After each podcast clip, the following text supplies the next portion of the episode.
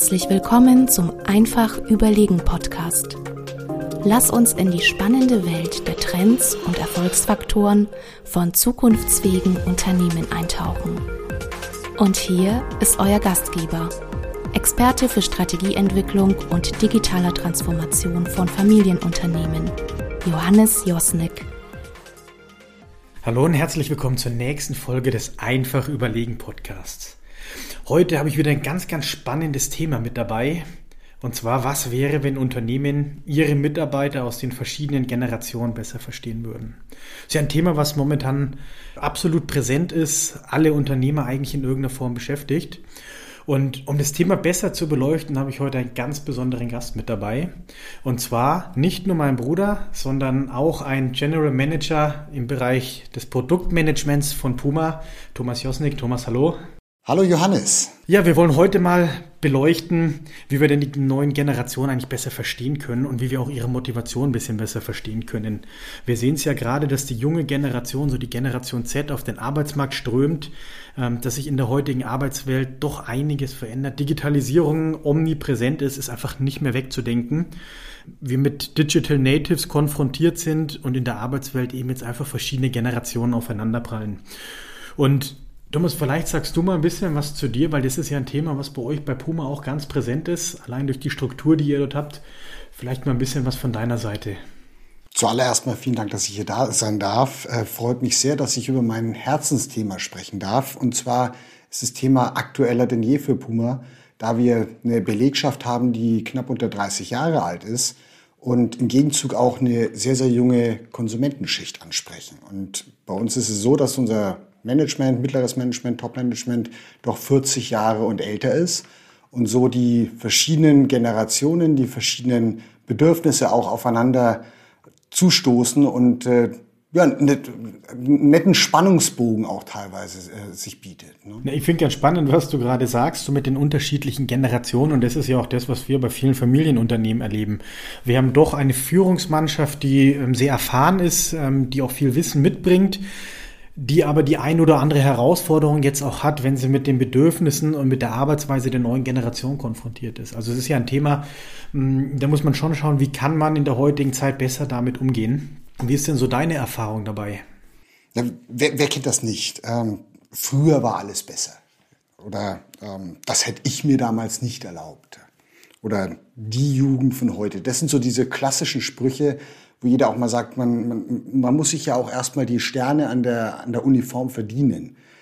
Und das ist aber eine Sache, die für die junge Generation, und wir reden hier über die 12 bis 26 Jahre alte äh, Generation, die für die nicht unbedingt zutrifft. Da kommt eine ganz andere Generation auf uns zu mit ganz anderen Bedürfnissen, die auch unterschiedlich zu den Bedürfnissen und den Erwartungshaltungen ist, die wir als ältere Generation haben. Und das zu kombinieren, das Beste rauszuholen, quasi so eine Win-Win-Situation zu schaffen, darum geht es eigentlich im Endeffekt.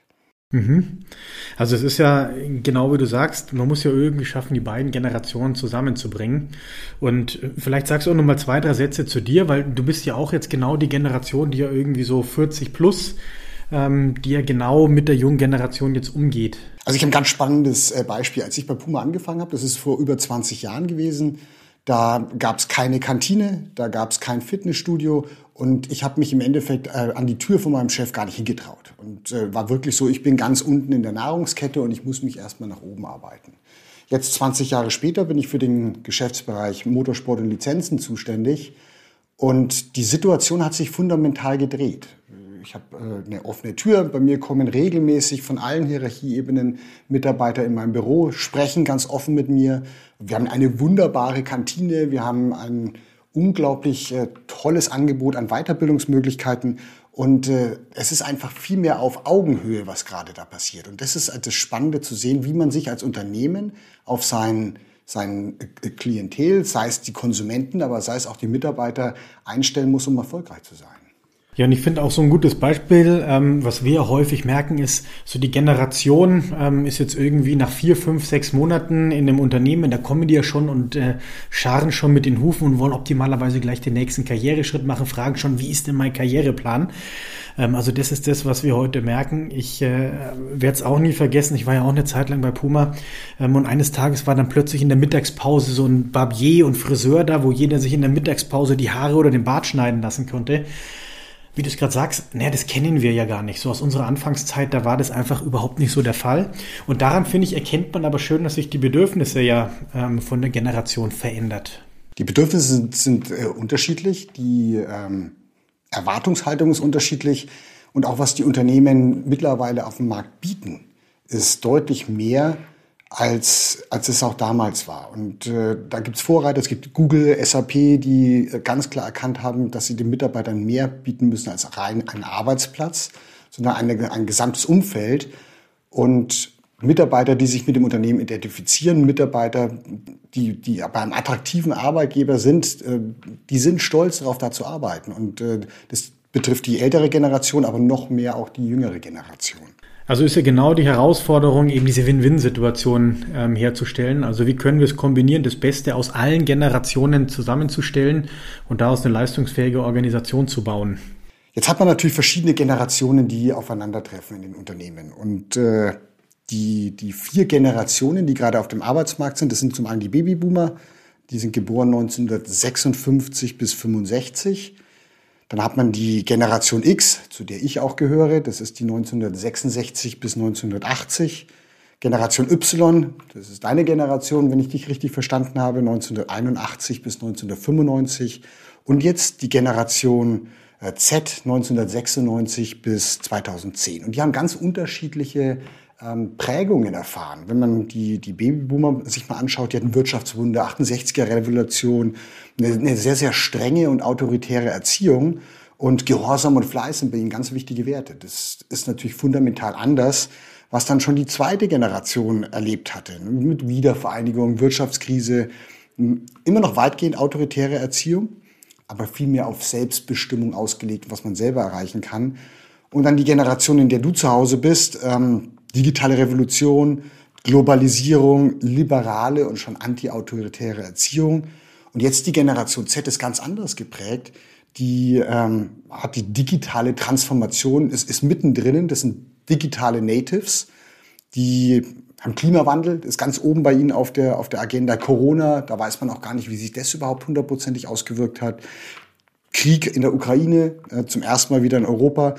Und die sind sehr, sehr umsorgt und ja fast schon in einer, in einer, Coaching-Art und Weise in der Erziehung angenommen worden. Und das ist natürlich der große Unterschied, während man in der ersten Generation bei den Babyboomern noch auf das Thema Disziplin und ich muss mich nach oben arbeiten sehr viel Wert gelegt hat, wurde die Generation jetzt äh, von den Elternhaus und von der Erziehung, vom Zeitgeist geprägt, zu sagen, okay, du, du kannst es, du bist, äh, du hast es in, in deiner Hand und du, wurde sehr viel gelobt, sehr viel Feedback gegeben und sehr auf Augenhöhe agiert. Eine Sache wollte ich noch ganz kurz dazu fügen. Es gilt jetzt nicht, wenn man die verschiedenen Generationen anschaut. Es geht nicht darum, dass man die Leute in eine Box steckt und sagt, das ist die Generation X gegen die Generation Z oder, oder andersrum, sondern es ist eher so, man, man betrachtet Grundströmungen und Prägungen, die einen gewissen Zeitgeist prägen. Ich finde es ganz spannend, weil wir hatten jetzt genau bei einem Kunden so eine Situation, also auch äh, ältere Führungskraft, äh, die in der Geschäftsführung ähm, sitzt, die tatsächlich einfach Probleme hat mit einer sehr, sehr jungen Führungsmannschaft. Warum? Weil er immer sagt, naja, die müssen doch selbstverantwortlich die Themen tragen, die müssen doch ähm, auch froh sein, wenn sie ja hier Leistung erbringen können.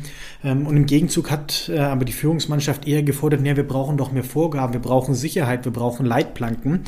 Und es war dann tatsächlich genau dieser Konflikt, ähm, den du gerade so angesprochen hast. Man hatte einfach unterschiedliche Werte, die zusammenprallen da geht es ja genau darum, eben zu schauen, wie kann ich denn eine sinnstiftende Arbeit in irgendeiner Form auch generieren. Das ist ganz spannend, dass du das erzählst. Und häufig ist, ist der erste Schritt, dass man sich dessen bewusst ist, dass unterschiedliche Prägungen auch unterschiedliche Bedürfnisse und unterschiedliche Herangehensweisen hervorrufen. Und äh, wenn man sich dann austauscht und sagt, okay, was ist mir denn wichtig, was sind denn meine Bedürfnisse, sich gegenseitig verstehen lernt, dass man daraus auch Möglichkeiten schöpft, um zu sagen, wie können wir denn Gewinn bringen, wie können wir als Win-Win-Situation zusammenarbeiten, wie kriegen das Beste aus der einen, aus der älteren Generation, Fleiß, Erfahrung, kombiniert mit den, den, den digitalen Fähigkeiten der jungen Generation, mit den, äh, ja, mit dem Wissen ist überall verfügbar und äh, ich kann sehr, sehr schnell sehr, sehr viele Informationen besorgen. Wie, wie kriegt man diese besten, äh, das Best-of am besten zusammen? Ein gutes Potpourri aus den verschiedenen Stärken. Was sind denn so deine Erfahrungen? Wie kriegt man es denn am besten zusammen? Zum einen ist es für mich äh, sehr, sehr wichtig, dass man zuhört, dass man die, die Bedürfnisse versteht und dass man einfach auch mal einen Schritt zurücknimmt und nicht seine eigene Wahrheit auf äh, die, den Menschen gegenüber, auf, die, auf das Team gegenüber projiziert. Dass man sagt, okay, meine Perspektive ist meine Landkarte, aber die Perspektive der anderen mag eine andere Prägung haben, mag eine andere Stärke auch haben. Und äh, da versucht, wie kann man das Beste rausnehmen aus dem Wissen des anderen, wie kann man das Beste aus meiner Perspektive damit ver verbinden und äh, so auf Augenhöhe agierend zu versuchen, die verschiedenen Möglichkeiten zu kombinieren. Und tatsächlich, das finde ich ist ja nochmal das Wichtige an dem ganzen Thema. Es gibt ja da kein richtig oder falsch. Es gibt ja nicht die schlechte Generation, die gute Generation. Es gibt nicht die leistungsorientierte ähm, und die, die nur auf Work-Life-Balance irgendwie aus ist, sondern am Ende des Tages gibt schlicht Generationen, die unterschiedliche Wertevorstellungen haben, ähm, die also auch unterschiedlich in der Steuerung, in der Führung, aber auch in ihrem Antrieb eben sind ähm, und die komplett andere ähm, Sinnorientierung haben. So, und das finde ich ist ja das Spannende und das ist dann auch die Aufgabe der Führungsmannschaft, da eben zu schauen, wie bringe ich das Ganze zusammen. Sehr gut, dass du das erwähnst mit äh, Werten und Sinn. Und ich hatte ja vorhin auch erwähnt, dass die Generation Z gerade sehr auf Augenhöhe und im, im Coaching-orientierten Erziehungsstil geprägt worden ist. Sinn und, und äh, ja, das Thema Purpose ist für diese Generation ganz wichtig zu wissen, warum machen sie Sachen.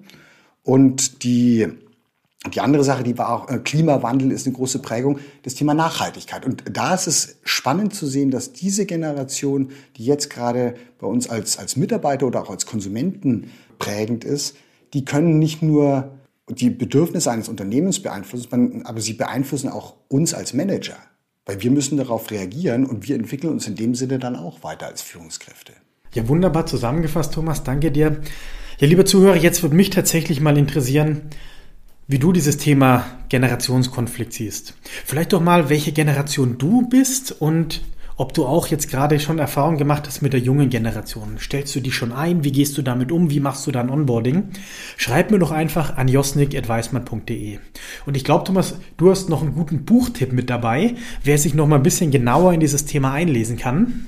Ich habe einen Buchtipp, das äh, ganz spannend ist. Das äh, ist wirklich von Entscheidern und äh, teilweise auch von Generation Z äh, Mitarbeitern geschrieben. Das heißt für Entscheiderinnen Gen Z. Spannendes Buch. Wir schreiben den Titel auch noch mal ähm, in die Beschreibung von dem Podcast. Ja, und in dem Sinne würde ich sagen, vielen Dank und bis zum nächsten Mal. Vielen Dank.